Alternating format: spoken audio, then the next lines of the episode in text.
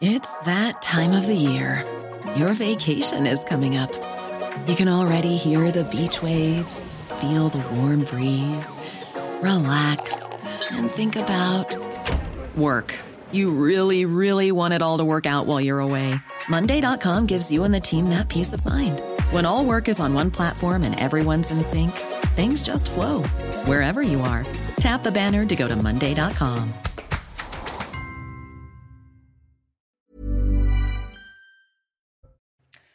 La réponse de Vladimir Poutine au lendemain de la décision des Occidentaux de livrer des chars lourds à l'armée ukrainienne. Ce jeudi, au moins 11 personnes sont mortes dans de nouvelles frappes russes. Ces chars occidentaux en Ukraine sont-ils un tournant dans la guerre? Le point sur la situation dès le début de ce journal. Après Nancy, Marseille, Rouen, une manifestation en flambeau a eu lieu dans la soirée à Paris. À l'approche de la nouvelle journée de mobilisation le 31 janvier, les actions contre la réforme des retraites se multiplient. Un pont aérien pour combler un désert médical. Le premier vol a eu lieu ce jeudi. Huit médecins ont quitté Dijon pour rejoindre le centre hospitalier de Nevers qui manque cruellement de soignants. Et puis le sexisme n'épargne aucun milieu. Dans la filière viticole, des vigneronnes dénoncent le machisme et les comportements toxiques qu'elles subissent au quotidien. Reportage en Gironde.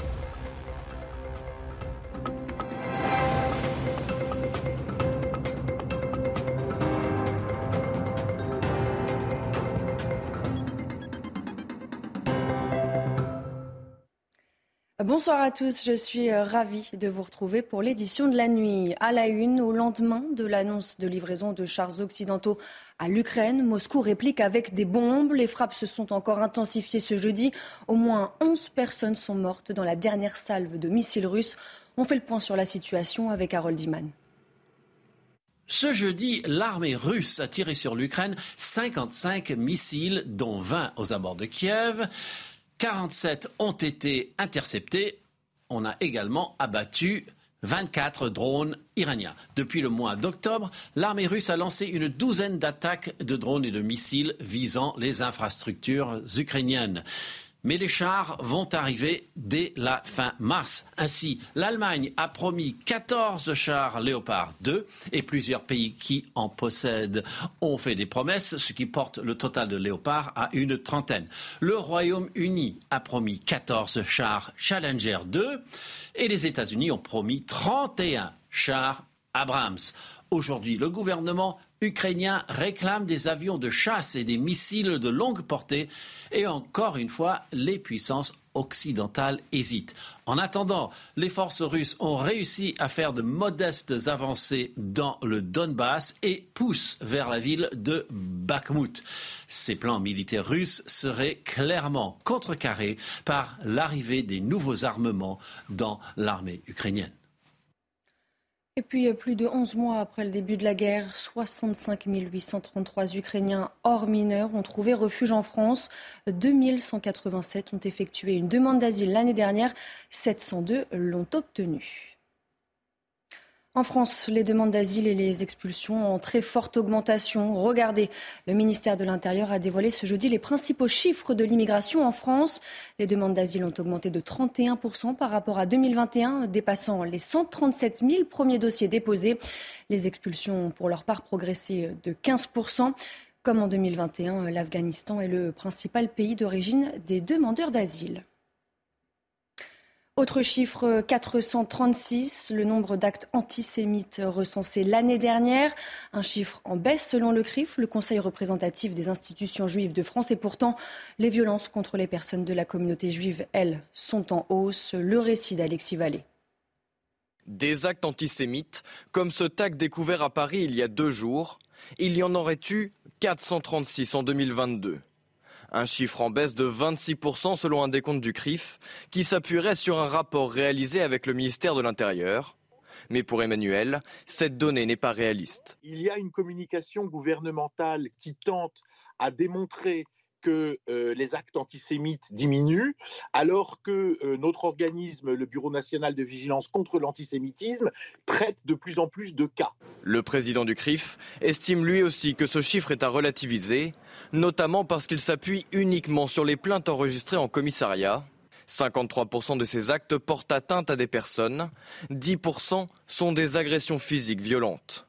Mais toutes les victimes n'osent pas porter plainte et lorsqu'elles le font, comme le raconte Emmanuel, elles se sentent délaissées par la justice. Le jugement rendu en comparution immédiate fait que le jeune dort chez lui ce soir, euh, malgré les coups de marteau, malgré la détention de drogue, malgré la préméditation. Il sait que ses agresseurs sont dans la nature et qu'ils ont promis, ils ont déjà menacé qu'ils reviendraient. Selon le CRIF, 61% des actes antireligieux portant atteinte aux personnes sont dirigés contre des juifs.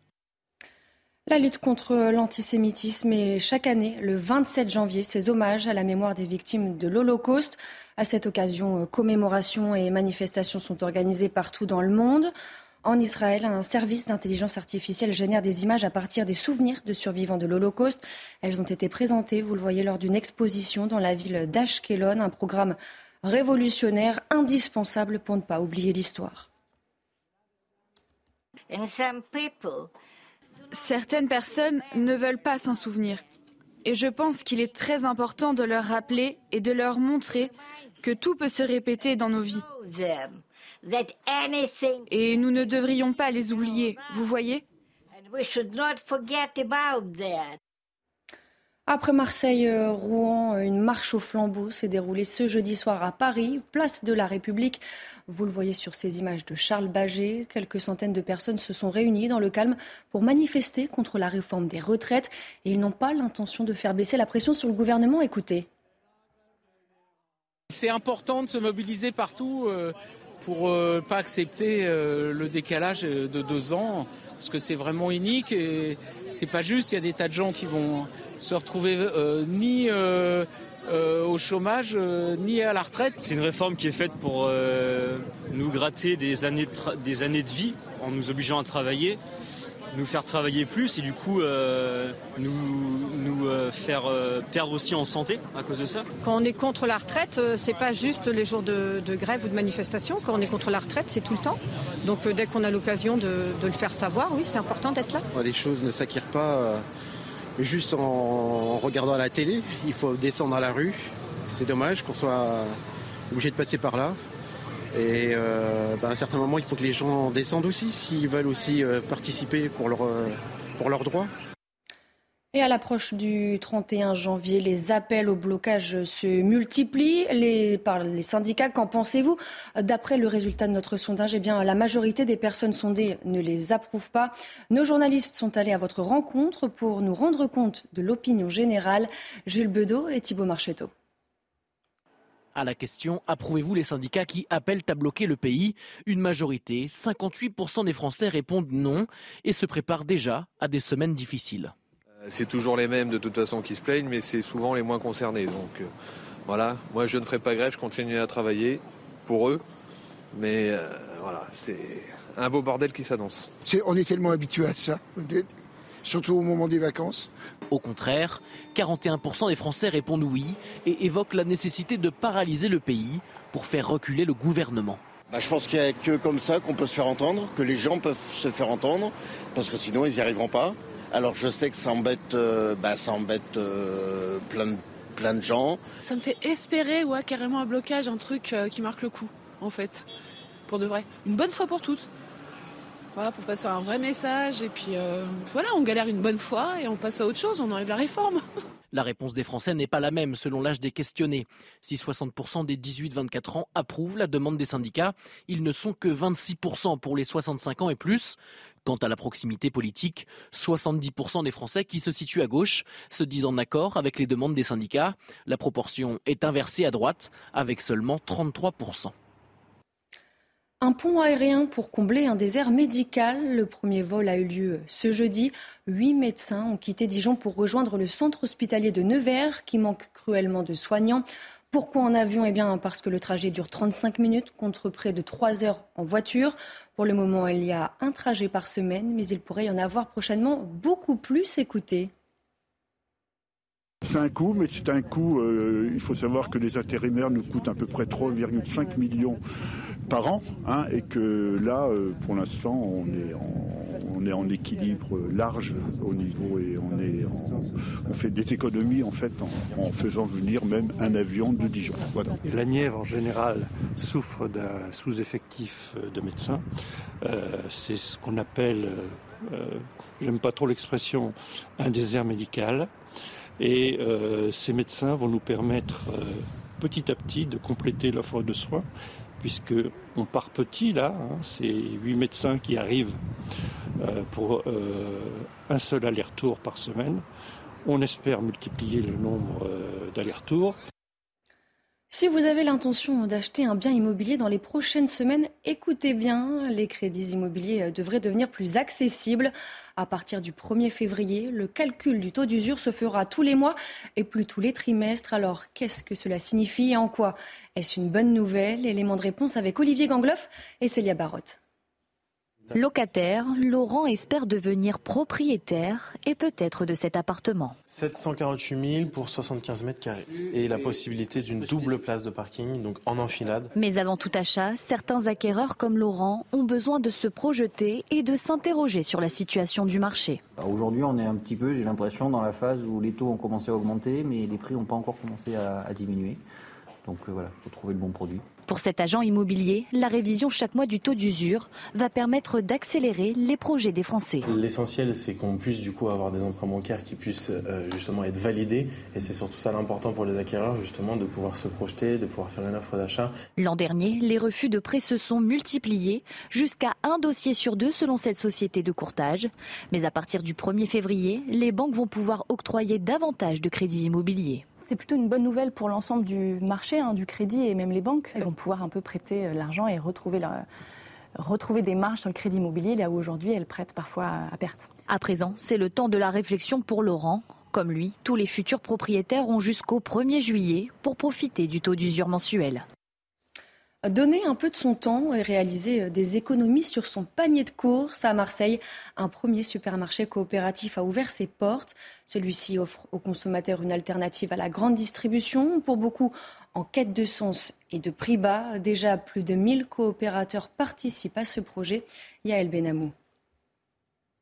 Des pommes gala d'origine France à 1,60€ le kilo ou 36 dosettes de café pour 1,91€.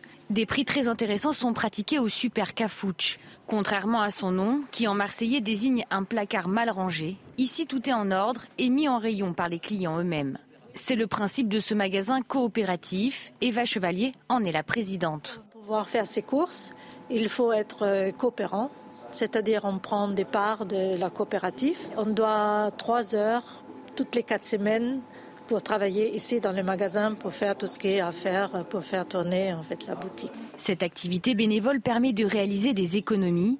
Il y a également peu d'intermédiaires. Les fruits et légumes sont locaux et bio. Au-delà des prix abordables, les coopérateurs s'inscrivent dans une démarche éthique. Mon choix à l'origine, c'est euh, pour m'affranchir euh, de la grande distribution. Et puis c'est un endroit où il n'y a pas de pub, pas de promo, pas de musique infernale. Euh, quand on fait notre permanence de 3 heures mensuelles, bah, c'est l'occasion d'avoir l'impression quand même de participer à ce projet qui est quand même un beau projet, qui étonnamment est assez rare en France. Ce magasin coopératif marseillais s'ajoute à la quinzaine de supermarchés à but non lucratif déjà ouverts en France. Direction Rennes à présent, où les balcons et les terrasses sont dorénavant obligatoires pour tous les nouveaux logements. Une mesure adoptée pour plusieurs raisons. Vous allez le voir. Reportage sur place de Jean-Michel Decaze. D'ici 2035, l'agglomération rennaise devra créer 65 000 logements. Poussée démographique post-Covid oblige, les constructions vont devoir être adaptées.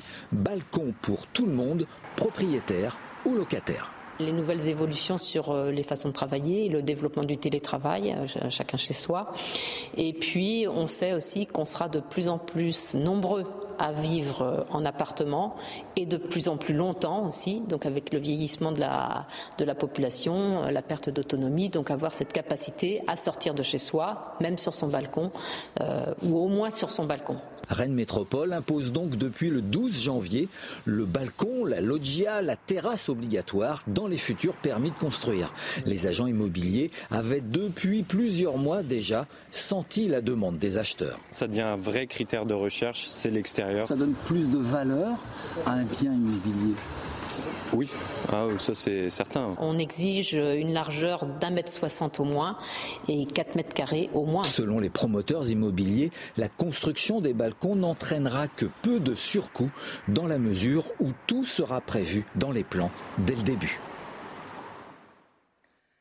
Et pour une société plus égalitaire, le président de la République a annoncé que le 25 janvier deviendrait désormais la journée nationale contre le sexisme. Pour illustrer ce fléau, nous sommes allés à la rencontre d'une viticultrice en Gironde. Elle milite au sein de l'association Payton Pinard. Dans le milieu du vin, machisme et comportements toxiques règnent au quotidien. Un reportage signé Antoine Estève et Jean-Rome Rampenou. Laurence Alias nous fait visiter ses parcelles de Cabernet, en appellation au Médoc. Ici, dans le monde du vin, elle a mis plusieurs années à s'imposer avec son associé, une femme aussi. Lorsqu'on parle avec euh, des gens de notre vin, euh, beaucoup ont du mal à s'imaginer que tout est fait par des femmes, par exemple. Euh, on s'imagine toujours qu'il y a un homme derrière quelque part, hein, que ce soit en vinification, que ce soit à la vigne, mais voilà, quelque part, ou, au moins la mécanique, en minimum. Dans le chai de vinification, nous dégustons le rouge 2022, l'occasion d'une petite mise au point au sujet du vocabulaire sexiste autour du vin. On entend toujours parler de la robe du vin, de sa structure, euh, est-ce qu'il a de la cuisse ou pas? Bon, ça, reste un, c'est truculent tout ça. Aujourd'hui, euh, ce vocabulaire euh, complètement sexiste du vin nous heurte de plus en plus. Laurence Alias estime que les conditions de travail des femmes changent peu à peu, mais leur relation avec les hommes est encore compliquée dans un univers très masculin propos qui vont être sexistes vont être en comité élargi pendant un salon autour d'une table, etc. Où, euh, où c'est toujours un, petit peu délicat et où on n'a pas l'habitude en tant que femme euh, et femme de ma génération aussi de reprendre euh, les choses. voilà, donc je fais un peu confiance à la génération qui vient. Pour faire face à ces préjugés et comportements déplacés, une centaine de vigneronnes animent Paye ton pinard, une association présente dans les salons professionnels notamment pour dénoncer les comportements sexistes mais aussi les agressions sexuelles dans le milieu du vin. Et tout de suite, le journal des sports. Et on ouvre ce journal des sports avec le mondial de handball. En quête d'un septième sacre, ce vendredi, la France affronte la Suède à Stockholm pour une place en finale. Les clés de cette rencontre avec Grégory Petitjean. Unis et solidaires autour de leur sélectionneur Guillaume Gilles. Les handballeurs français, vainqueurs de l'Allemagne ce mercredi en quart de finale, sont déjà tournés vers leur adversaire en demi, la Suède. L'équipe scandinave, qui avait éliminé les Bleus au même stade de la compétition lors du dernier mondial il y a deux ans. Il y aura donc forcément un air de revanche. On va vite se projeter sur la Suède. On sait que, l'ambiance va être dingue. Et, et je pense qu'on avait tous un petit peu coché cette date euh, avant, avant le début du mondial. Tous les sportifs euh, voilà, ont envie de, vivre ce genre de, moment. Donc, euh, donc on, va être, on va être très fort, très soudés entre nous. Et, et puis on espère vraiment se qualifier pour cette, pour cette finale et, et aller décrocher une nouvelle étoile. Ce serait la septième et les Bleus amélioreraient ainsi leur record de six titres de champion du monde. Mais avant ce rêve, encore faut-il battre les Suédois les vice-champions du monde et champions d'Europe en titre, qui évolueront chez eux à Stockholm, devant 20 000 supporters acquis à leur cause. À chaque fois qu'on porte ce maillot, forcément quand c'est une demi-finale de championnat du monde, ça prend un, tout, autre, un tout autre sens. Qui plus est, euh, face à la Suède, en Suède, on sait que, l'équipe de France, dans son histoire, a, aussi, euh, a aussi souvent réalisé de très grands matchs euh, face, face aux pays hôtes. Donc ouais, on a, on a hâte d'y être. Pour la cinquième fois de rang, les Bleus sont dans le dernier carré d'un championnat du monde. Et après deux échecs d'affilée à ce stade, l'espoir est permis. Du football à présent avec la Coupe du Roi en Espagne et la victoire du Real en quart de finale ce jeudi contre l'Atlético. Score final 3 buts à 1. Victoire en prolongation des Merengues. Les coéquipiers d'Antoine Griezmann avaient pourtant ouvert le score grâce à Alvaro Morata. Mais les champions d'Europe égalisent avec un but splendide de Rodrigo. Benzema inscrit le but du break avant que Vinicius Junior marque le troisième de cette rencontre.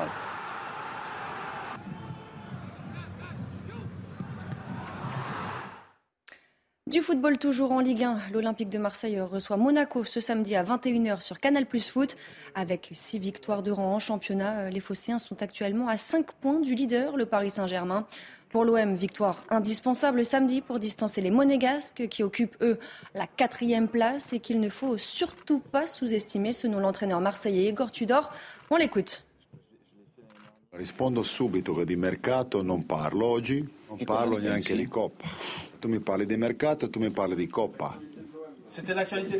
Non l'attualità, l'attualità c'è la gara. Siamo cresciuti da quella gara là, eh, però comunque è una partita contro un avversario di, di, di stesso livello nostro, ecco. Mm, super difficile, ecco. veramente un grande test. Du tennis maintenant avec l'Open d'Australie. Novak Djokovic affronte ce vendredi matin l'Américain Tommy Paul en demi-finale. Le Serbe, neuf fois vainqueur en Australie, se balade pour l'instant à Melbourne. Analyse d'une domination avec Marco Maricic.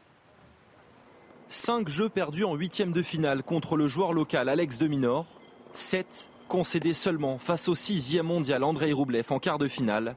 Novak Djokovic ne semble pas avoir d'égal dans ce tournoi. There was nothing that impressed me because he's one of the best, and I, I knew it's gonna be really tough. To beat them uh, uh, dominantly in three sets is something that uh, is definitely something that I want in this moment, something that sends a message to all my opponents remaining in the draw. Déterminé à reconquérir un titre qu'il n'avait pas pu défendre la saison passée, le Serbe est en mission et son niveau de jeu affiché dans ce tournoi le rapproche des sommets qu'il a côtoyés. Son futur adversaire, Tommy Paul, novice à ce stade de la compétition en Grand Chelem, est prévenu. Djokovic compte bien convertir cette dixième demi-finale à Melbourne en dixième succès. I've been fortunate to really uh, live through a lot of success uh, in Australian Open. I've been in this situation so many times in my life, in my career. Um, you know, never lost the semifinals in Australian Open, and hopefully they'll stay, that will stay the same. Porté par ses 26 victoires consécutives à l'Open d'Australie, Djokovic a fait de Melbourne Park son jardin d'Éden. Il est sur la voie royale vers un 22e titre en Grand Chelem. Au lendemain de l'annonce de livraison de chars occidentaux à l'Ukraine, Moscou réplique avec des bombes. Au moins 11 personnes sont mortes dans la dernière salve de missiles russes. Mais la livraison de ces chars en Ukraine peuvent-ils être un tournant dans cette guerre? Restez bien avec nous, on y revient dans quelques instants sur CNews. Retrouvez tous nos programmes et plus sur cnews.fr.